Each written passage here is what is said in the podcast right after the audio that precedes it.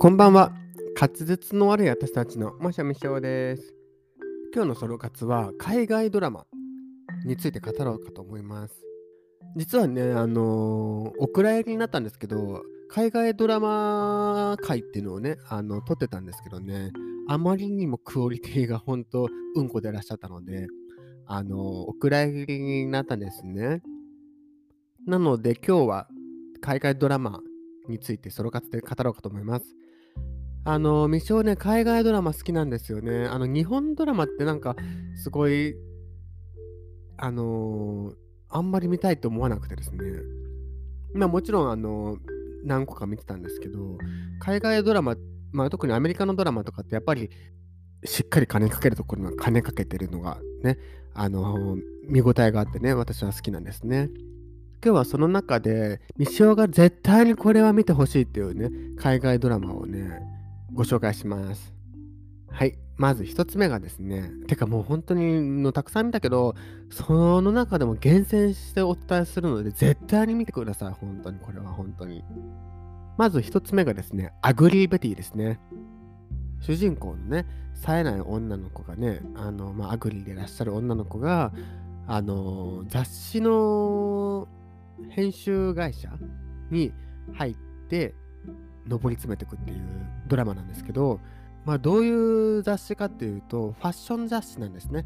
あのーまあ、現実にあるのだと、 VOGUE とか ELLE とかね、あの Numéro とかいろいろありますけども、まあ、そういう大手のファッション雑誌、ファッション雑誌の会社で、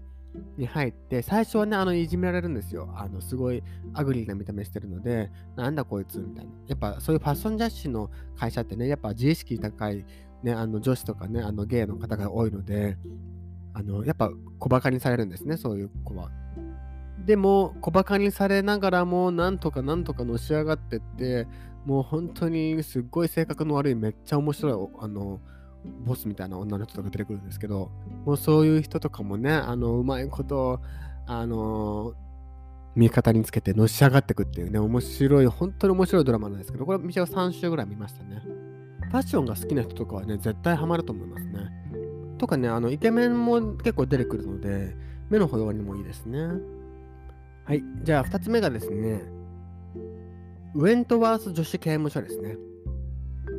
これはね、Hulu にしかないかな。どうなんだろう。虫は Hulu で見たんですけど、あの、女子刑務所の話ですね。これね、本当にめっちゃくちゃ面白いんですよ。あの、虫はあのウェントワース・ミラーが出てる、あの、プリズンっていうあれも見てたんですけど、それより全然面白いですね。あの、女子刑務所の中のドロドロした女同士の戦いなんだけど、もう展開が全然読めなくて、もうなんか本当に、あ、で刑務官もね、あのマッチョなイケメンめっちゃ出てくるんですけど、てかそのおかげで、あの、ハマったっていうのもあるんですけど、それよりもね、ストーリーが面白すぎて、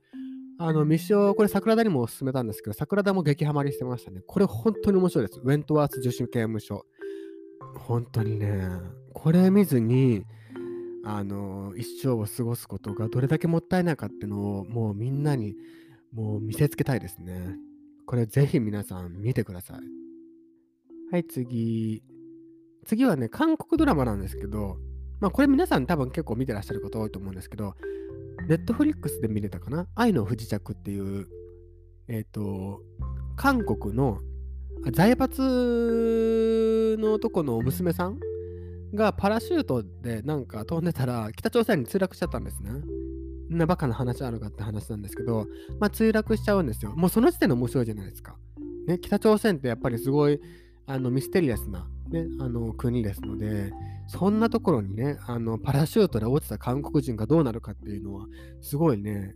西尾は気になったのでね、見たんですね。あの最終話がちょっと微妙だったんですけど、あの可愛いね、あの北朝鮮の兵士とかも出てくるし、もう、ね、北朝鮮の村のね、おばちゃん集団とかもね、すごい面白くてね、一時期これ、あの、本当にすごい流行ってましたね。なんかこの北朝鮮について結構知れるドラマってあんまりないと思うので、後ろにとってはすごく新鮮で面白かったですね。あの北朝鮮に結構後ろ興味があったので、うん、いろいろ勉強になりましたね。まあ、全てが全て正しく描かれてるかっていうのはちょっとまあ置いといて、うん、とてもあ本当に面白いので、ぜひ見てください。次がですね、日本のドラマだと、大奥。まあ、大奥も第1章とかね、あの花の乱とかいろいろあるんですけども、その中でもやっぱりね、花の乱が一番面白いですね。もう花の乱ってもう名前がすごいオカマですよね。オカマっていうか、もう本当に花の乱っていう、もうこのタイトルだけでもう、あの、見た芸はたくさんいるんじゃないでしょうかね。あのキャストももちろん豪華ですね。あの内山里奈ちゃんとか、谷原章介さんでしたっけとか、藤原紀香姉さんとか、あと、高岡早紀様とかね、あのー、あとは何といっても、花の乱といったらこの人ですよ。小池栄子ですね。小池栄子演じるおでんの方様。もう素晴らしかったですね。藤原紀香のね、あのー、役も良かったんですけど、もうとにかくね、多くはね、やっぱ女の世界。女の世界なのでやっぱドロドロした戦いとかその中でもあるちょっとした友情とかね、まあ、裏切りとかもうそういうのがねもう芸は大好物なんですね特にね着物着たねあの女性たちがねもうビンタしちゃうシーンとかもう最高に興奮しましたねあの多くもねよくねあのゲイのイベントのねショータイムとかでねあの多くのワンシーンを演じるドラッグクイーンの人とかもねよくいましたけどもそれくらいゲイの中ではね、人気ですね、多くは。ミシオもね、あの10代の高校生の頃はね、布団を、あの掛け布団をね、あの背中に羽織ってね、着物の真似してみんなであの多くごっこしてましたね。あの割とセリフ完コピしてるので、一緒に演じたい人いたらね、あのこっそり DM くださいね。はい。で、次がですね、セックスザ・シーですね。これまあ聞いたことある人いますよね。あのね、これはね、もう本当に女性とゲイの教科書。本当に、これはね、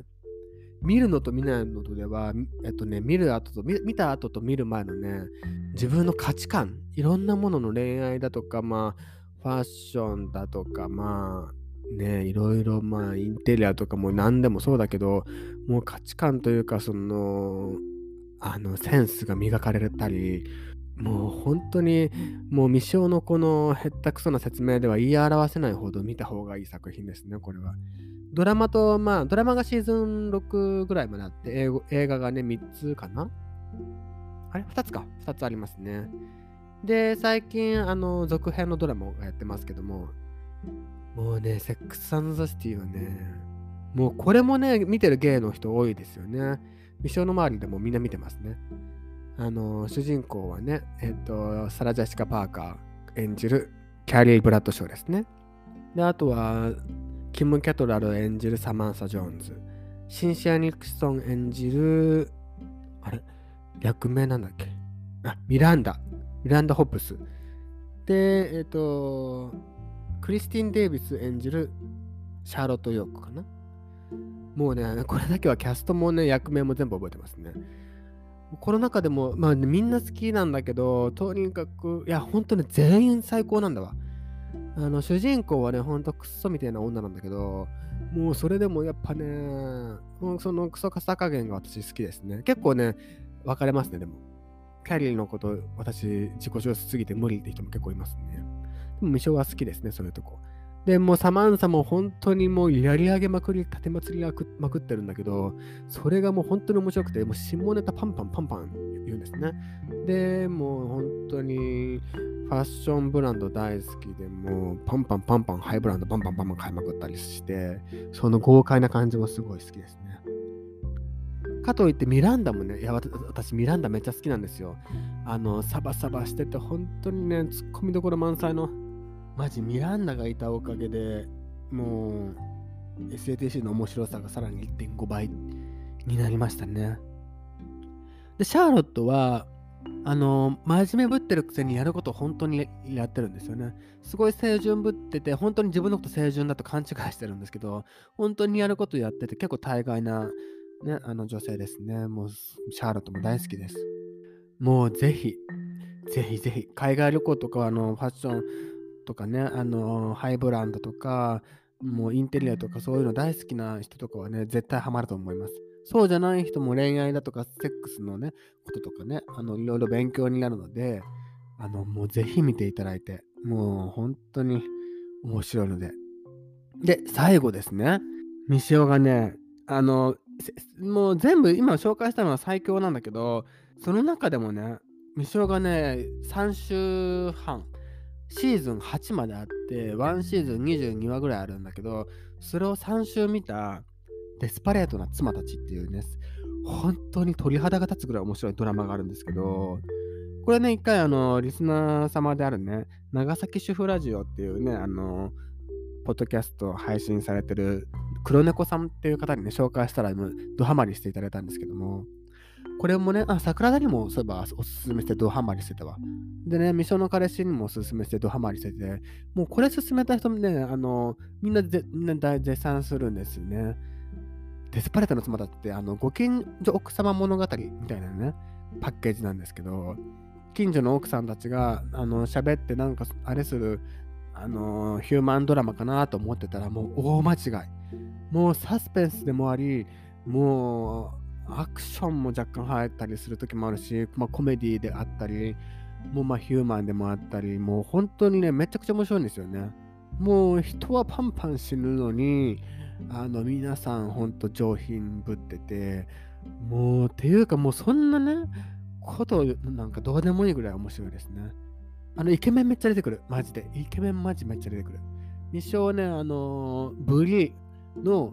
息子のね、アンドリュース大好きですね。もう好きなキャストはね、ブリー、モリネットも大好きだし、ガブリエルも好きだし、まあ、スーザンは好き嫌い分かれますね。でもね、やっぱブリーと、モリネットのね、演技がやばい。もうね、あの人の演技の凄さはね、もうぜひ見て味わってほしいですね。あの、未初基本泣かないんですけど、デス妻、デスパレートの妻はね、一回泣きそうになりましたね。あの、リネットの演技が迫真すぎて。もう同じようにね、リネットの演技でね、もうグッときた人多いんじゃないでしょうかね。もうデスパレートの妻たちは本当にね、もう地球で一番見てほしいドラマです。後悔はさせません。もう私が100%保証しますので。ぜひ見てくださいね。まあ今日この辺にしますと、ちょっと未勝今ね、あの、デッドバイトデイライトっていうゲームのね、お誘いが来ててね、ちょっと人待たせてるんでね。はい、じゃあさようなら。